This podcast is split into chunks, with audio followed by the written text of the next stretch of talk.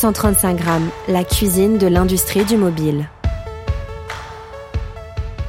Et c'est ce qui fait euh, l'appétence aujourd'hui des clients, c'est que le marché s'est bien structuré sur, sur Apple, ce qui a permis en fait au marché du reconditionné euh, de pouvoir également décoller avec lui. Donc les raisons, euh, c'est déjà une utilisation euh, très simple, peu importe la génération du produit utilisé, Par exemple, si tu bascules, si tu fais un comparatif avec euh, Samsung, prends un Samsung d'il y a 4 ans, aujourd'hui il n'a plus aucune valeur. C'est des produits qui valent quelques dizaines d'euros. Mais malheureusement, il n'y a pas de volumétrie sur le marché. Les gens ne ramènent pas ces produits-là chez euh, leur euh, opérateur ou chez leur distributeur pour que la machine de buyback se mette en place. Le buyback, c'est le rachat des produits lors d'un d'achat d'un nouveau produit. Les gens redonnent leur ancien. C'est là que nous, notre machine se met en place. Si tu veux, sur d'autres marques, malheureusement, euh, comme la, la, valeur résiduelle du produit baisse d'année en année, sur Apple, ça garde une valeur résiduelle très importante, ce qui fait qu'il y a un marché, euh, il y a une appétence, il y a de l'achat, il y a de la revente, aussi bien des, au niveau des acheteurs qu'au niveau des gens qui vont revendre leurs produits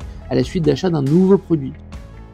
Je vais te donner une, une information assez importante, c'est que depuis maintenant euh, deux ans, les ventes de smartphones neufs ont régressé et les ventes de smartphones reconditionnés ne font qu'augmenter depuis cinq ans.